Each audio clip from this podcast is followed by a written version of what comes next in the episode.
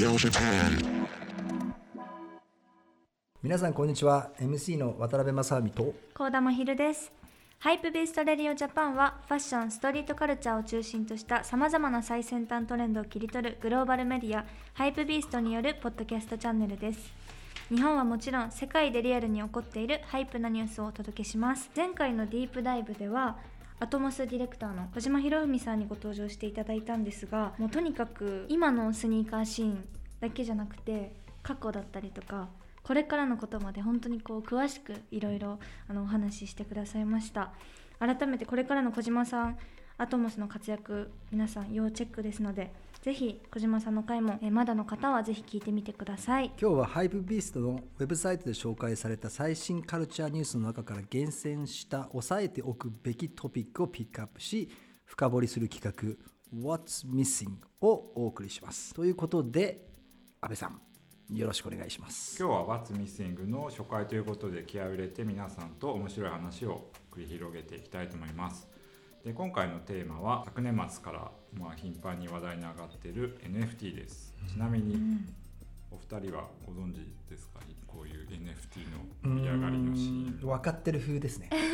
でもさっきから渡辺さんめっちゃ興味ある興味は分からないから興味があって、ん。多分 NFT ってすごく分かりづらいんだと思う、あのうん。だからまあ多分どんどんどんどん変わってきてるから形も、はい。今の NFT っていうのをすごく気になるなっていうふうに思っていて、うんうんあのぜひぜひこんな感じでね「あのはい。What's Missing」の中でいろいろ勉強できたらいいなっていうふうに思ってます。はい。はい、あの確かにねアディダスオリジナルの初の NFT コレクションがね26億円以上の売り上げ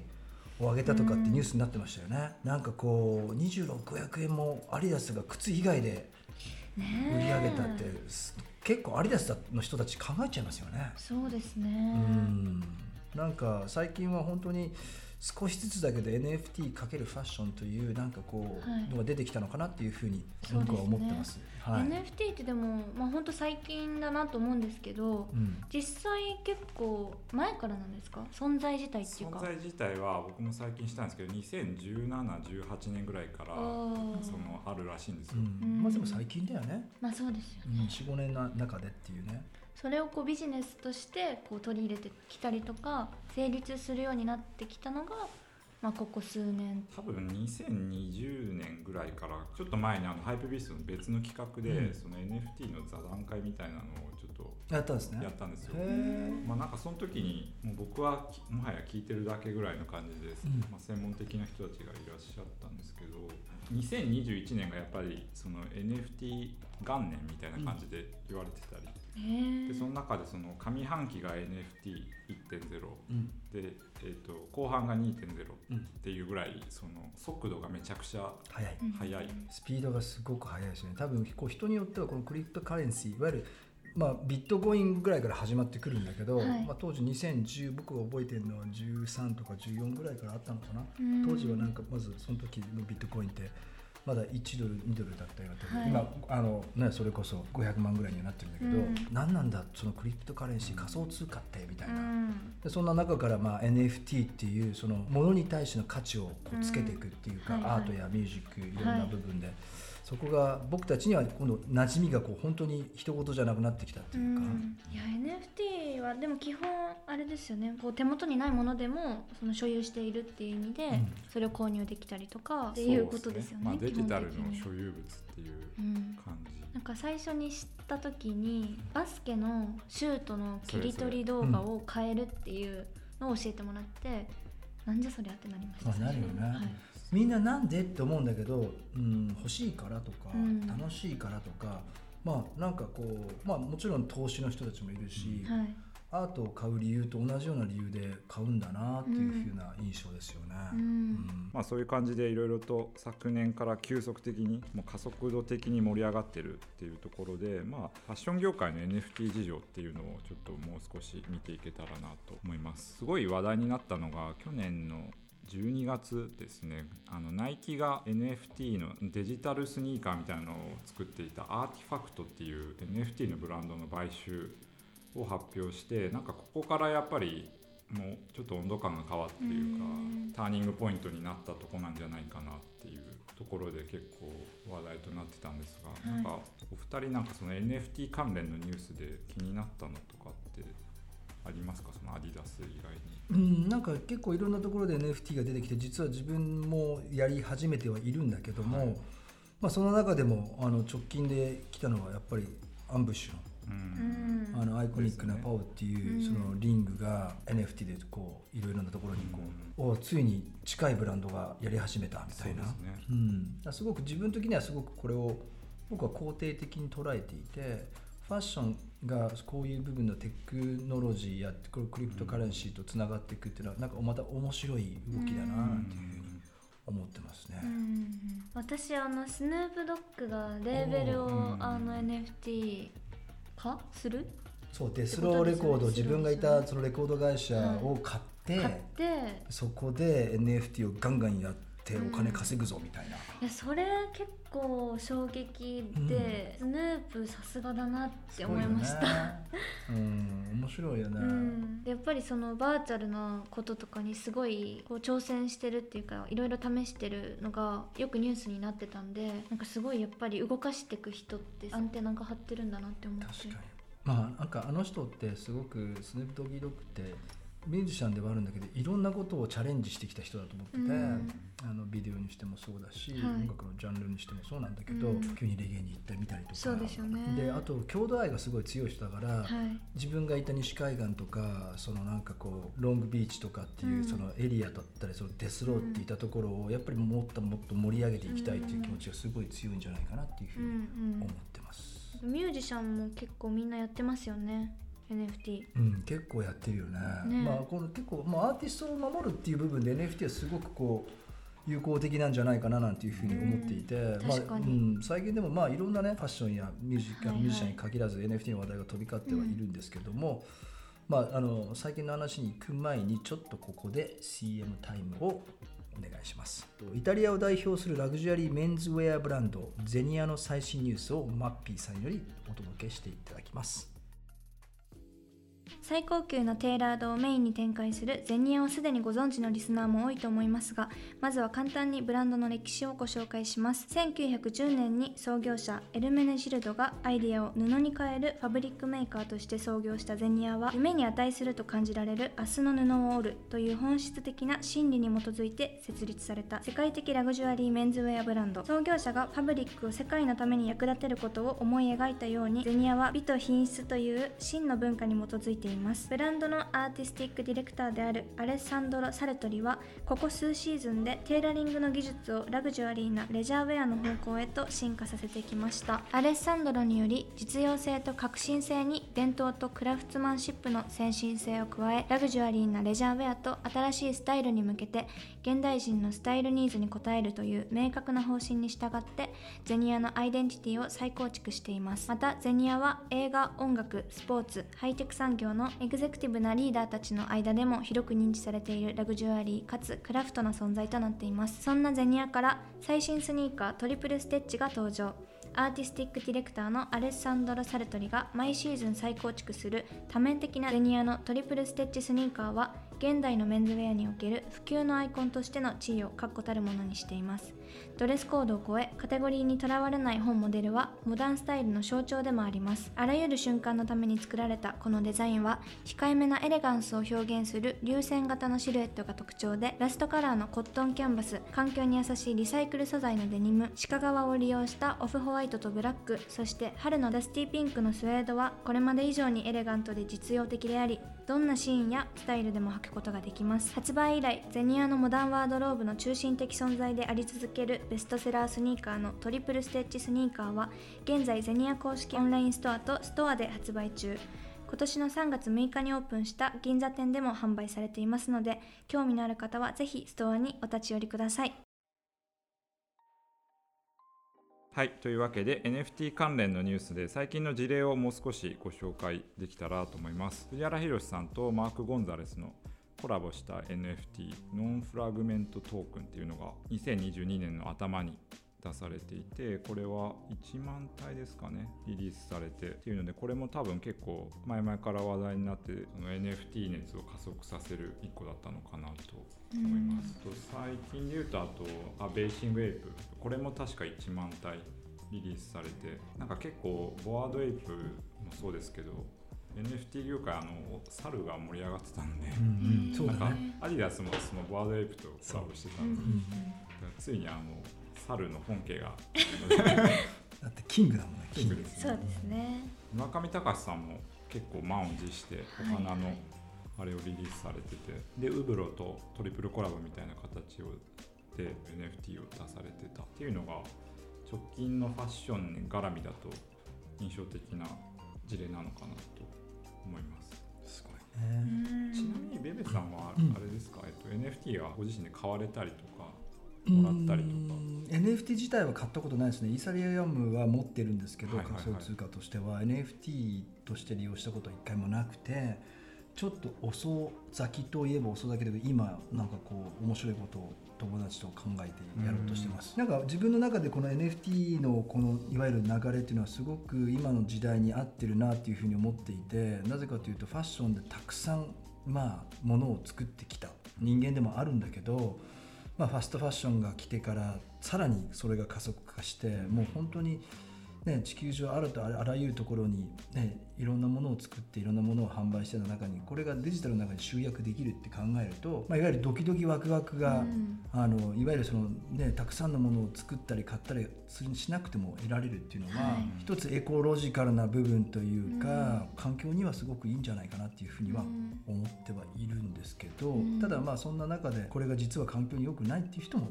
出てはきてはいるんだけどね、はい。まあ、自分の中では、うん、なんかすごく興味深いなって思ってますね。でもやっぱりアーティストの人たちの活動っていうかその場は広がりますよね、うん。こうオンライン上っていうかアートディレクターの方とか、うん。うんそのデジタルアートうん。される方とかはやっぱりそこにこうお金が発生するってなるとすごい活躍の場が広がるんだろうなって。そうだね。今まではほら、アートアーティストが描いた絵って描いた時に例えばそれがただで人にあげてたら、うん。それがその後1億10億になってもアーティストにはお金が入ってこないんだけど、ここはさ全部これがトラッキングできるっていうか,、うん。だからそういう部分ではこのアーティストに対してプロテクトがかけられるっていうのははい。一ついいところなんじゃないかなというふうには思います。いろんな人たちにちゃんと利益が分配されるっていうかただねそのね人によってはあくまでもデジタルで触れないものだから、うん。まあ、どういうふうに価値をこう活用していくか、まあ、なんか携帯のそのウォールペーパーにしてみたりとか、まあ、なんかいろんな出し方はあるとは思うんだけど。今後それがどういうふうに活用されていくのかっていうのは結構見どころかなっていうふうに。そうですね、うん。なんかちょっとその価値を見出しづらかったり、うん。うんなんか昔の僕ちょっと音楽のあれと似てるかなと思ってて、うん。なんかアナログレコードがあって CD があって、うんなんかダウンロードがあって、なんか CD がどうしてもやっぱ物として欲しいけど、うん。とそれとなんかその MP3 となんかちょっと近いのかなとか確かにね、でも今だったらもう MP3 すらもう持たずにサブスクライブだったりするじゃないですか。だからしますね。そういう感じでどんどん当たり前にデジタルで持つっていうのが当たり前になっていくのかなとか、うん、しますよね、うん。だからまあなんか作る側にもその書いてる側にも新しい意識がこれによって生まれたんじゃないかななんていうふうに思ってるんだよね、うん。うん。なんかこれがねこれから日本のファッション業界、まあ、世界のファッション業界でももう NFT を結構活用してるし少しずつ出てきたと思うんだけど、うん日本でもねアンブッシュや、えー、とベーシングエイプや藤原宏さんと、マーク・コンザレスさんのやつとか、どんどんどんどんこれから出てきますよね。うん。ファッション業界自体は大きく変わるんですかね。変わると思いますよ。うん。うん、まあなんか今までみたいにたくさんじゃんじゃん作って売るっていう考え方がもうやっぱり今の時代にはマッチングしてない。そうですね。けど人たちはそういうドキドキワクワクを求めてるのは変わらないと思うので、はい。それを NFT によって埋めていく作業になるのかなっていう、まあ今本当にね1万円だったものが10億になるってことにみんなうおーって言ってるけど、うん実はそこは一つの部分ちょっとした部分だけであって本当になんかこれをちゃんと活用するってなるともうちょっといろんなもうカジュアルにいろんな人がデジタルのアートやそのファッション的な部分をここで購入して少しこう豊かになっていくみたいな気もするに、うんなんかそこなんじゃないかなって僕は思うんですけどね。金額の大きさが結構話題に先行しちゃうんですけどなんか実際蓋を開けてみると結構アナログなコミュニティ作りだったりとか、うん。なんかいかにどう盛り上げるかみたいなのがうん重要みたいですよね。ね。NFT もそのなんかリビールって言葉が専門用語じゃないですけど、うん。なんかまあ言われてて最初買う買ったりもらったりするとなんだかわからないんですよ。うでどっかの時間でその解禁みたいな時間があって自分の NFT がこれだっていうのが分かるっていうのがちょっとそのさっきのドキドキワクワクじゃないですけど、買った時はわからないんですか？そうさそうそうそう。その福袋的なことですか？なまあなんかその何が入ってるか分かんないみたいな。それにこうどいくらぐらい出すとかはもうみんなそれぞれ。それもそう設定された値段に。出せる金額を出すんだと思い出ますよ。して、うん。うわ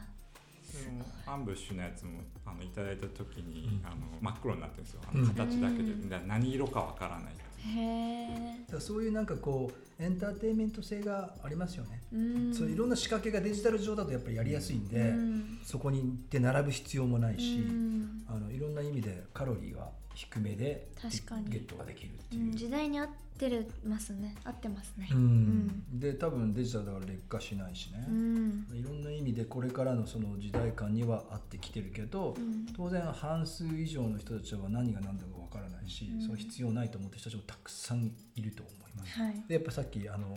安倍さんが言ったように跳ね上がったことがすごくこう先行してニュースになるんで僕は夢があっていいなとは思うんだけど、はい。逆に言ったらそれがちょっとこうね汚いっていうふうに見る人もいるかもしれないっていうか、うん。でもなんかまあ僕はなんか夢があっていいなって思いますけどね。まあ NFT っていうとアメリカが先行してるんで、結構当たり前にあっちだとなってると思うんですけど日本は結構まだ様子を見てるっていう状様子見態るよね日本って。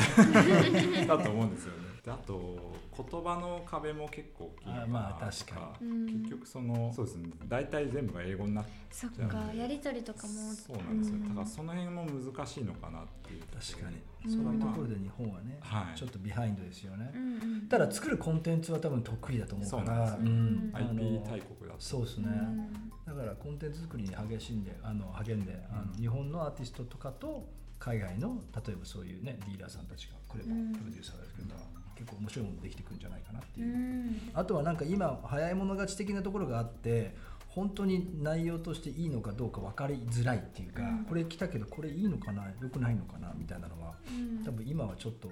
分かりづらい部分もあるのかな、うんうんでもまあアートを楽しむ音楽を楽しむと一緒に、ん。まあ要は感覚的に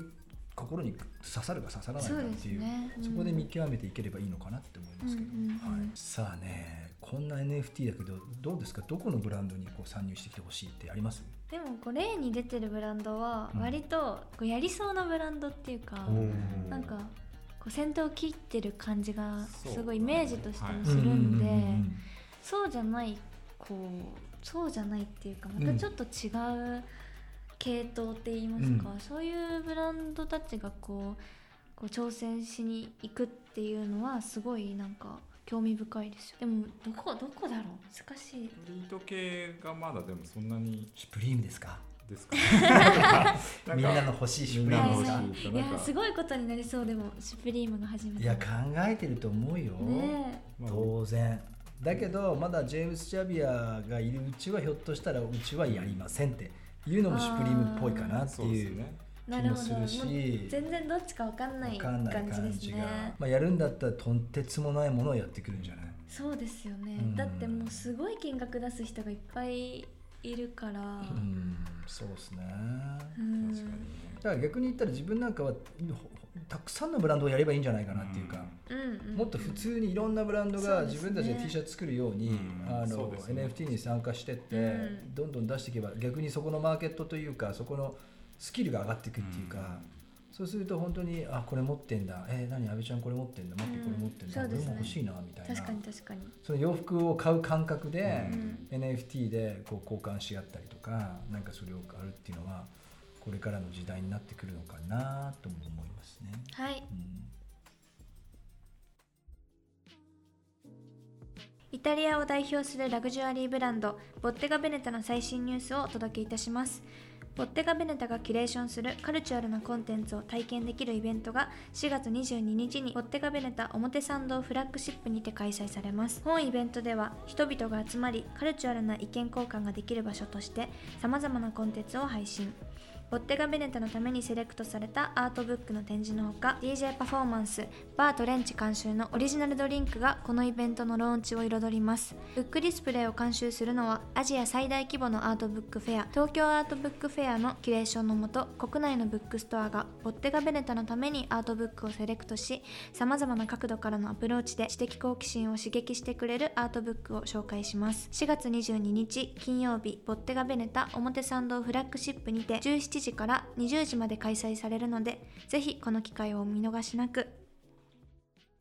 はいというわけで本日は、はい、ファッション業界でこれからさらに盛り上がっていくであろう NFT についてがテーマでした。はい、うんなんかすごいねあのちょっとした時間なんだけど少しまた NFT のことが少しずつ分かってきた気がするけど、うんまだまだなんかこうねあの未知の領域というか、うん。これからの多分フィールドであるだろうと思っていて、はいはいはい。まあファッション業界がどこまで NFT と関わってくるかまだ分からないんですけど、はい。僕としてはぜひがっつりいってほしいなっていうか。渡辺さんもねなんかやってほしいです。今やってるんですよ。あそっか計画してるんで計すか？画してるんです。だからまたちょっと違う感覚で、はい。みんながやってるようなこととは違うことをやりたいなと思っていて、ん。結局まあデジタルのデータを作ることは変わらないんだけど、はいなんかファッションとしてのアプローチをまたみんなとは違う形でうん。できたらいいなっていうか、そこになんか音楽とかアートとか、はい。エンターテインメントがもっとできるようなことをちょっとブランドとしてできたらいいなって思ってます。どんどん身近になっていくんですかね、うん、マッピーさん的にはどうなの？